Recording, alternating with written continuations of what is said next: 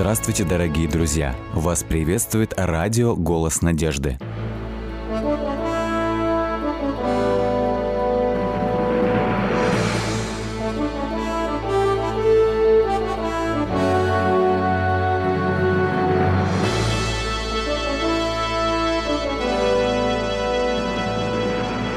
Вас приветствует радиотелецентр «Голос надежды». В эфире программа «Великие пророки Библии» в студии Александр Болотников. Их называют большими пророками – Исаия, Еремия, Езекииль – авторы самых больших книг Священного Писания – которые весьма нелегки для понимания современному читателю, но без которых современный облик Библии невозможен. Седьмая передача «Пророк Исаия и его время».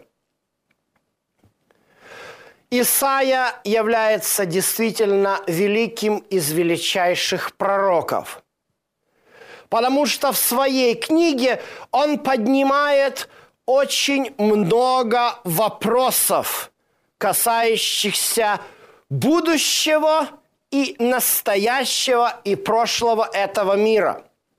В своей книге он сюжетной линией проводит, во-первых, пришествие Мессии, но затрагивает даже вопросы загробной жизни – Уникальность пророка Исаи заключается в том, что это единственная книга, дающая нам буквальное описание ада. Ну, давайте все по порядку. Мы говорим о том, что начиная с 13 главы своей книги – Исаия переключает свое внимание с Израиля и со спасения мира на судьбу окружающих народов и древних цивилизаций.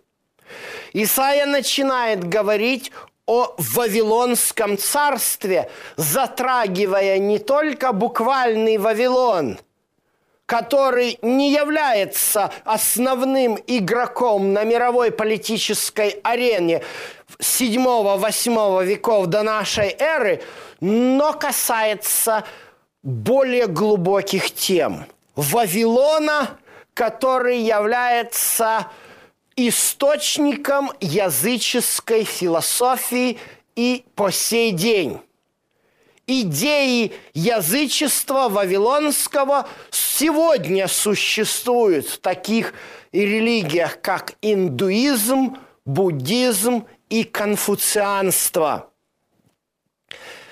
В 14 главе Исаия продолжает говорить о Вавилоне, но он затрагивает уже личности.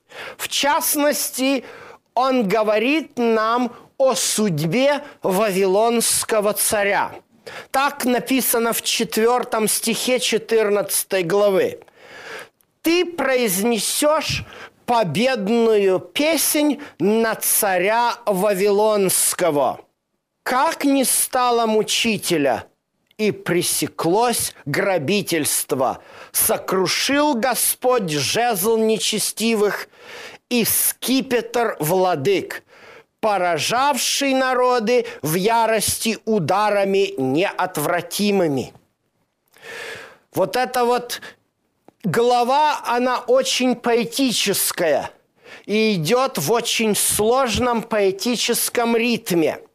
Всегда, когда автор Библии переходит на такой сложный поэтический ритм – явно что-то важное хочет нам сообщить. И действительно, вот наш репортаж из ада, девятый стих.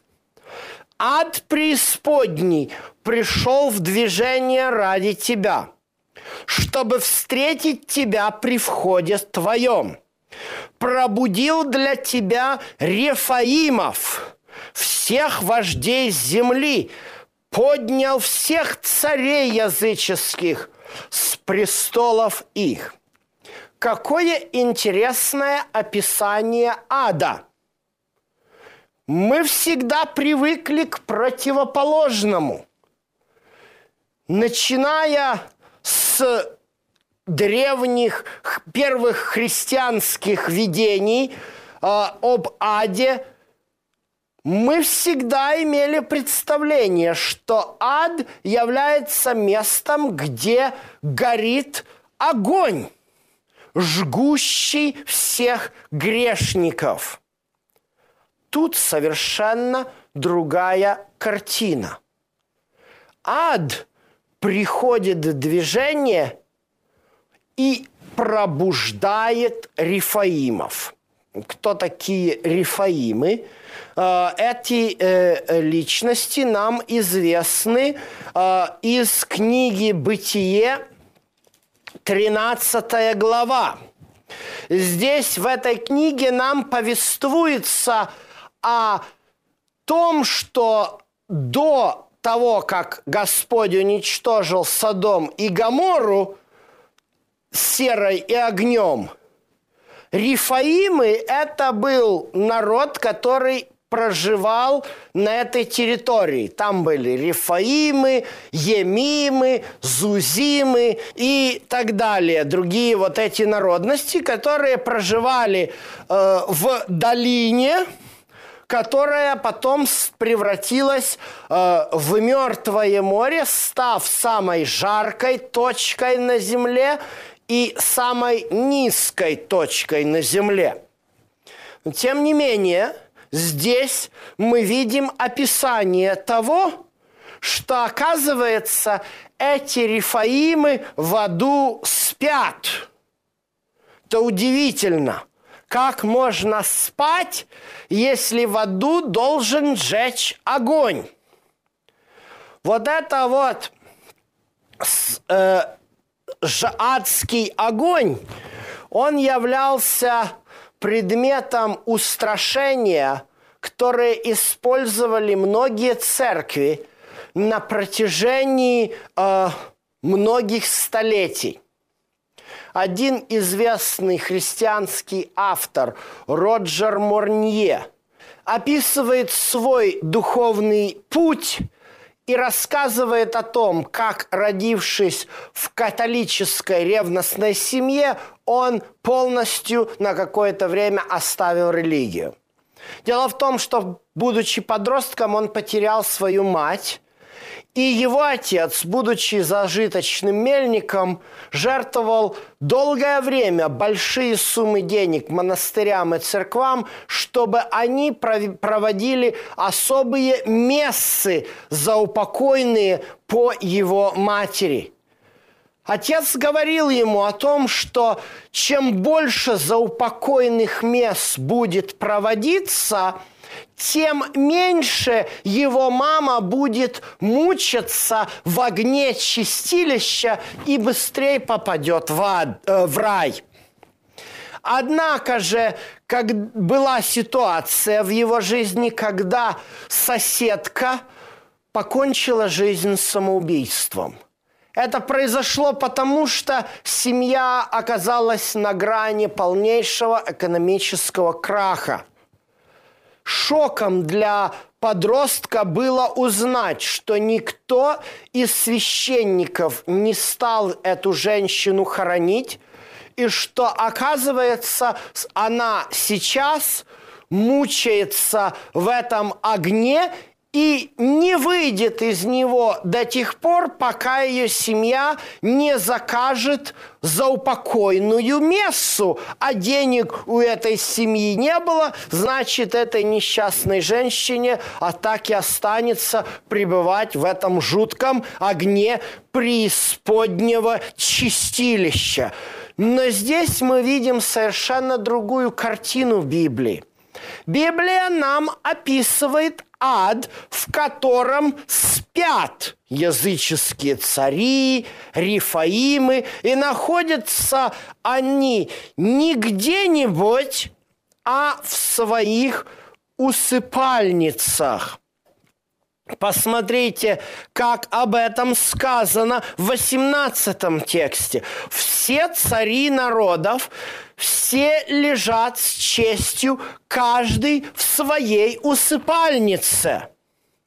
А что касается обстановки окружающей среды ада, то в одиннадцатом стихе нам однозначно сказано «Под тобою подстилается червь, и черви покров твой».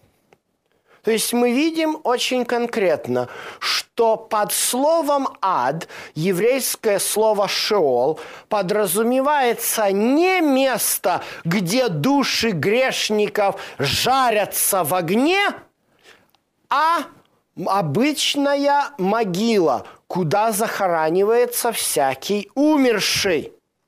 В чем же дело? Очень многие современные богословы уже обнаружили, что есть различие между древнееврейским словом «ад» и более современным еврейским словом «гехином».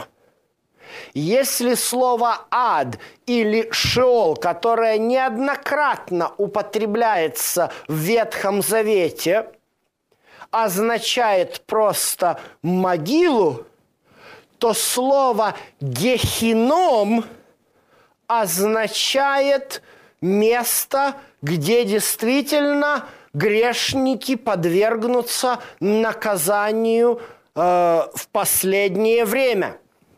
Но опять же, если мы посмотрим Евангелие от Матфея, то мы обнаружим – что слово «гехином» или «гиена», как это звучит на греческом языке, не совсем точно понимается в христианском мире. Подразумевается всегда, что в огне мучается душа грешника. Однако же в Евангелии от Матфея нам сказано – 10 главе, 28 тексте. «Бойтесь же более того, кто может и тело, и душу погубить в гиене». Иными словами, гиена – это тоже место, где страдает душа вместе с телом – Евангелист Матфей конкретизирует в своей э, 25 э, главе, как происходит наказание грешников.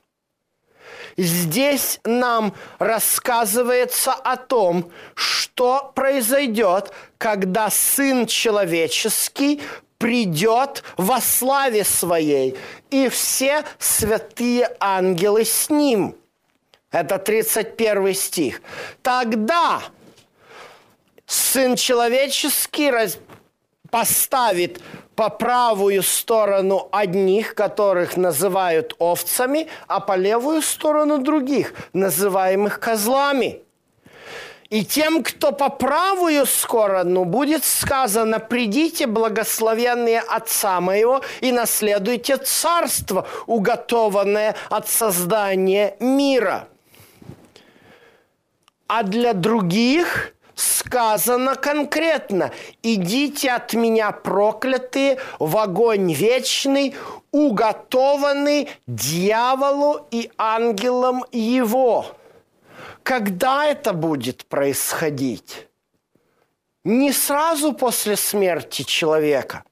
В противном случае второе пришествие просто не имеет никакого смысла. Что получается? Если грешник умер и сразу же попал в ад, то когда придет Сын Человеческий, согласно 25 главе Евангелия от Матфея, что его Иисус вытащит из горящей смолы ада и скажет ему, ах ты негодник, иди обратно. Это не имеет никакого смысла.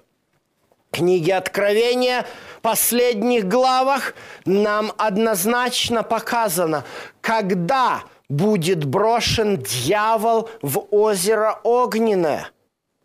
написано, что после того, как тысячи лет дьявол будет находиться в бездне, только после этого 20 глава книги Откровения говорит нам о том, что и дьявол, и зверь, и лжепророк, и все, кто не записан в книге жизни, будут брошены в озеро Огненное.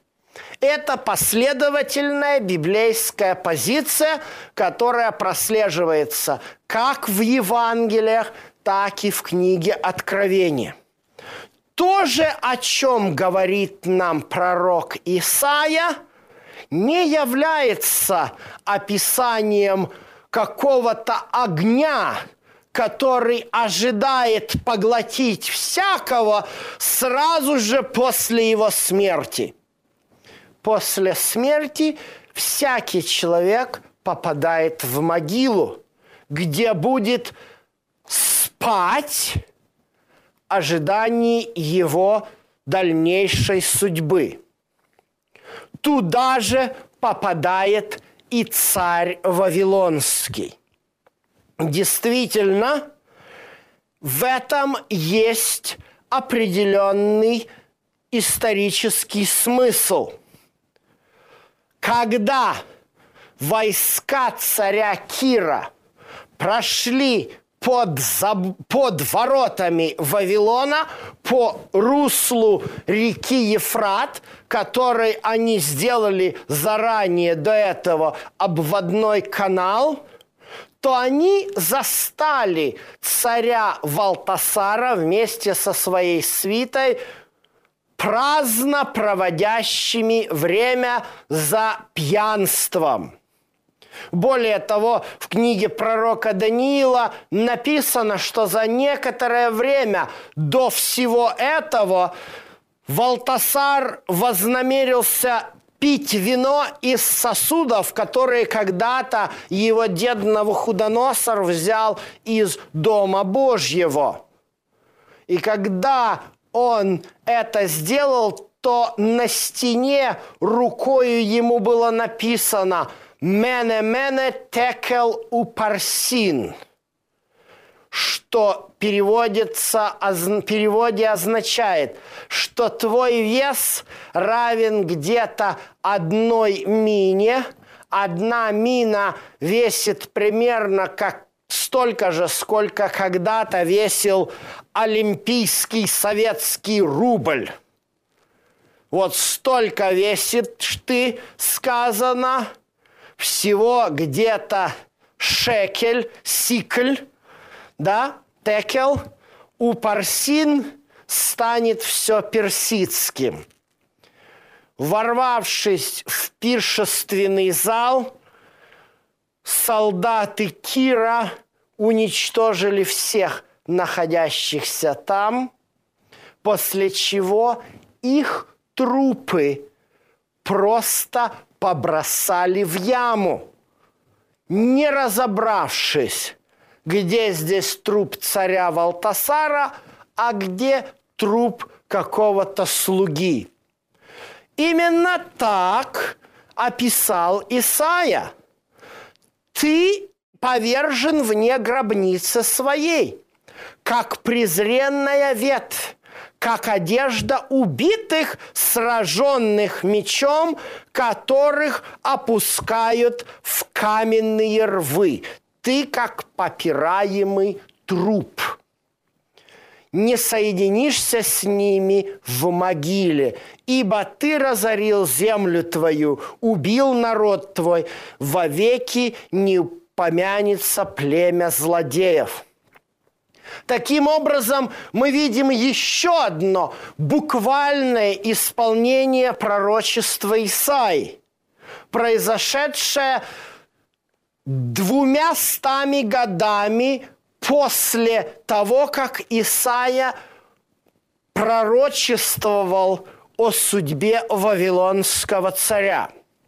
Однако же, точно так же, как и в 13 главе, когда Исаия говорит о судьбе Вавилона, он переключает наше внимание на более широкое понятие это, на духовный Вавилон, который является основой всего языческого в этом мире, основой искаженного понимания характера Божьего. Точно так же и здесь нам рассказывается сначала о царе дух, э, настоящего Вавилона, но потом рассказывается о ком-то другом.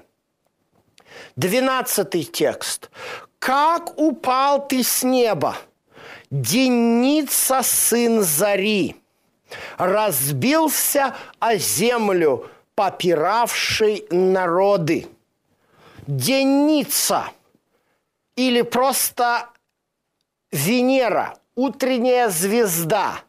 На иврите Хелель бен Шахар. На латинском Люцифер, сын Зари, утренняя звезда. Он является царем духовного Вавилона. Это утренняя звезда. Этот Люцифер, как его звали тогда? Что он говорил? Взойду на небо, выше звезд Божьих вознесу престол мой и сяду на горе собрания на краю севера. Здесь русский синодальный перевод не совсем точно переводит это термин «гармуадим». «Гармуадим» – этот термин употребляется как «гора сонма», где собираются небесные ангелы. Речь здесь идет о небесном Сионе, на котором располагается небесный храм. Взойду на высоты облачные и буду подобен Всевышнему. Вот о чем мечтает царь духовного Вавилона – вот почему он постоянно искажает характер Бога в глазах всего человечества. Царь духовного Вавилона хочет уподобиться Всевышнему. Он хочет занять место Творца, которое ему не положено – ибо Он есть сотворенный. У Него было когда-то прекрасное имя – Хелель бен Шахар. Венера, утренняя звезда, так звали его при сотворении его.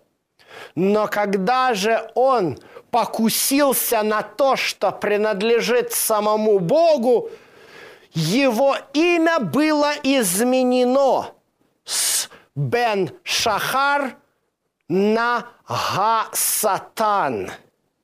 Га-Сатан, или же это на иврите, сатана на арамейском, дьяволос на греческом. Все это нарицательные имена – переводятся на русский язык как «восставший».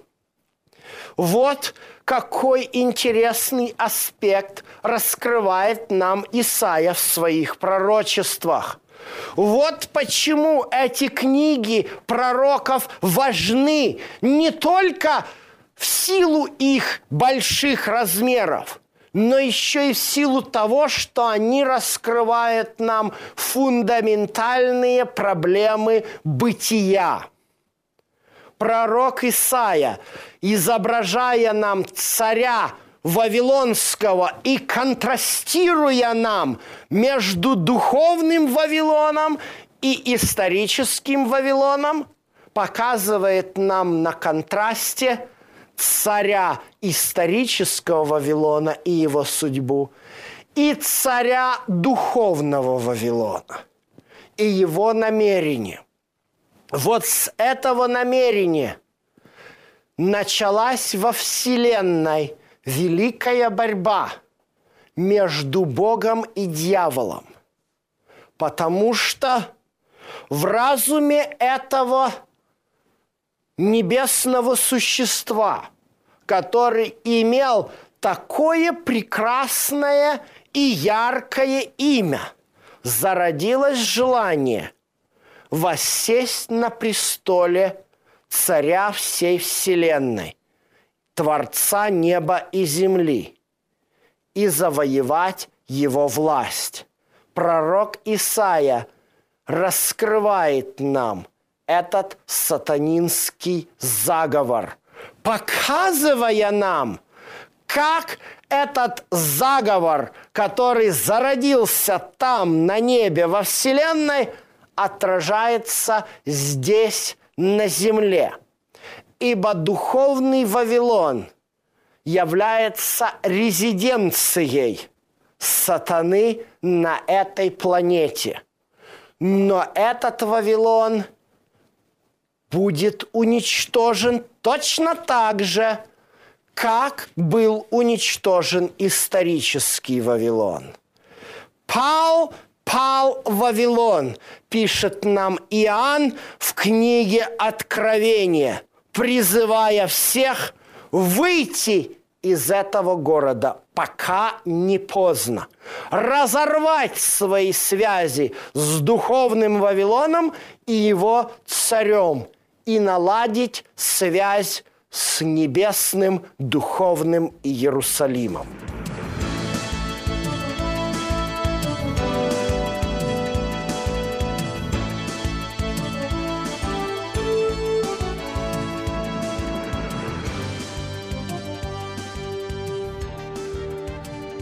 Дорогие друзья, вы можете оставить свои сообщения через WhatsApp и Viber по номеру плюс 7 915 688 7601 или позвонить нам на бесплатную линию, которая работает на территории Российской Федерации. Номер 8 800 100 ровно 1844. 8 800 100 ровно 1844.